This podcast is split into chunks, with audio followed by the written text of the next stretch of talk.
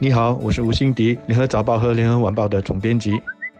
你好，我是罗文燕，华文媒体集团营运总编辑。新加坡资讯通信媒体发展局 （IMDA） 在星期四十月十七日宣布，将从明年起，也就是二零二零年，陆续推出两个独立的全国五 G 电信网络，以及两个覆盖特定范围的区域网。五 G 区域网最快可在明年采用，全国网络则预计在二零二一年落实，预计到了二零二二年底。五 G 网络将覆盖至少半个新加坡。当局原本计划推出由两组业者经营的两个独立的全国五 G 电信网络，不过当局今年五月展开了咨询活动，当时本地四家移动网络业者都有提供反馈，有些业者希望能让所有的业者都有机会提供五 G 网络，而当局在评估后认为新加坡市场可以容纳多两个区域网，于是决定推出两个覆盖特定范围的区域网，地方性的网络网速比较。快适合用在高科技方案方面的特定范围，比如说智能港口或者智能实验室。这也就是说，本地现有的四家移动网络业者，也就是新电信、第一通、星河以及 TPG 电信，都将能够提供五 G 网络服务。当局将在四家业者当中挑选两家提供全国的网络，另外两家则提供区域网络服务。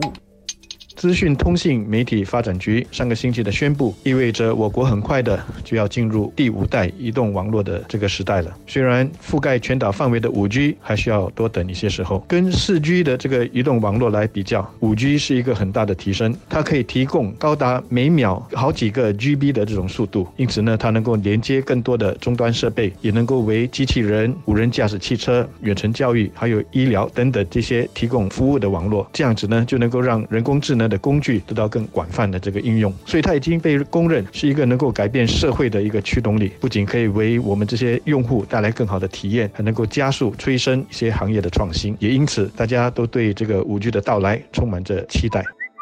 本地现有四家移动网络业者都能够在这个五 G 网络服务市场上分一杯羹，对他们而言是个好消息，因为五 G 将为这些业者带来显著的商机。根据全球科技公司 Cisco 和咨询公司 AT Kearney 最近的一份研究报告，他们预测到了2025年，新加坡电信公司的营业收入将因为五 G 而增加多达七亿元，其中大部分将来自消费者的订购配套，还有企业用户方面。相对于其他东南亚。国家他们也看好新加坡采用五 G 的成效，主要是因为新加坡的电信公司在移动服务和企业服务方面的能力比较强，而新加坡已经有光纤网络覆盖，再加上新加坡人对新科技的接受程度相对比较高，消费能力也比较强。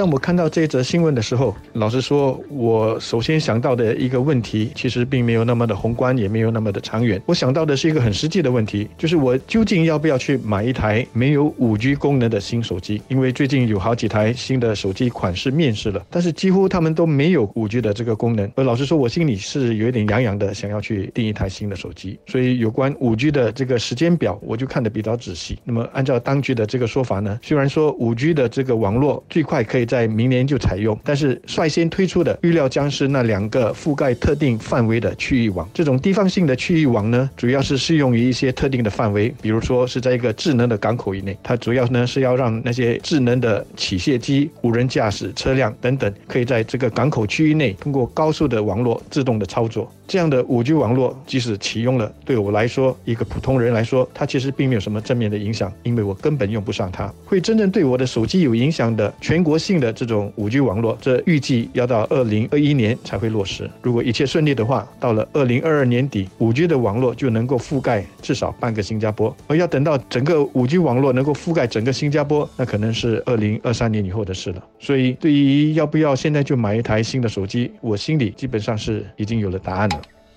我的第二个问题呢，是到时如果只有两个独立的全国五 G 电信网络，我作为一个消费者，到时的选择是不是会因此而少了？这一点在经过我在做深入的阅读了之后，证明我其实是多虑了。因为不论最后是哪两家公司得标，负责提供全国网络服务的，他们都得像承包商一样，把五 G 电信网络分包给其他有意进场的业者，而且当中呢，他们不能够用垄断的价格来牟利。所以，我们到时是不会只有两家电信公司。是可以选择，所以这一点大家可以放心。我的另一个问题是中国的华为会不会参与我们五 G 电信网络的建设？大家都知道，最近的一年来，这个是一个很敏感的课题，因为在世界的这个大舞台上，中国和美国正在博弈和角力。美国已经摆明了，他要全力的阻止中国在五 G 这个领域的迅速发展。他甚至还发布了禁令，不准他自己的政府机构购买华为的设备，同时还要求其他的国家也跟他一起。那么对于我的这个问题，我们的通讯及新闻部长易华人回答是：新加坡不会禁止 指任何的供应商，我们着重的是如何确保五 G 的网络具备韧性以及有多元化的这个供应商。这也就是说，新加坡欢迎任何的供应商来参与，但是我们在考虑的时候，除了考虑成本、价格、考虑科技的可靠度等等这些因素之外，网络最终的安全水平也是一个重要的考虑。